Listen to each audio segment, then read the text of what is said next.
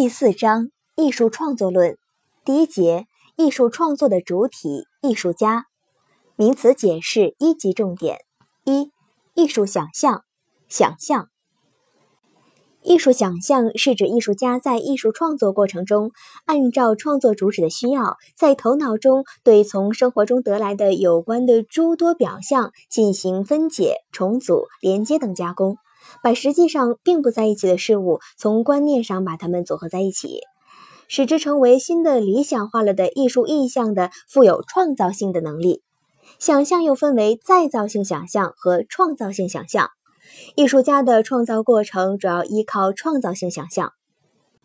黑格尔说：“如果谈本领，最杰出的本领就是想象。”刘勰在《文心雕龙神思》中所描述的“既然凝虑，思接千载。”悄然动容，视通万里；吟咏之间，吐纳珠玉之声；眉睫之前，卷舒风云之色。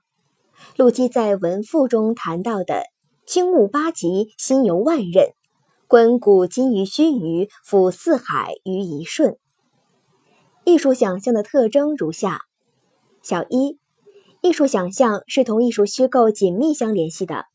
虚构是艺术家想象能力的高度发挥。只有通过虚构，才能在想象中形成典型化的意象，从而使生活真实转化为艺术真实。小二，想象要符合生活的逻辑和情感的逻辑，既要受客观现实生活的制约，又要受艺术家思想、理智、情感等主观因素的支配和规范。艺术家的想象如果不以现实生活为依据，或者艺术家的生活经验不丰富，只凭主观臆造，那就难免会造成形象的虚假，导致对生活的歪曲。小三，创造性，创造性的想象能力的丰富和贫乏，是一个艺术家艺术才能高低的标志。创造性的艺术想象也不是神秘莫测的、不可企及的东西。经过艺术创作规律的长期学习、训练和艺术实践，便有可能形成善于进行创作性艺术想象的才能。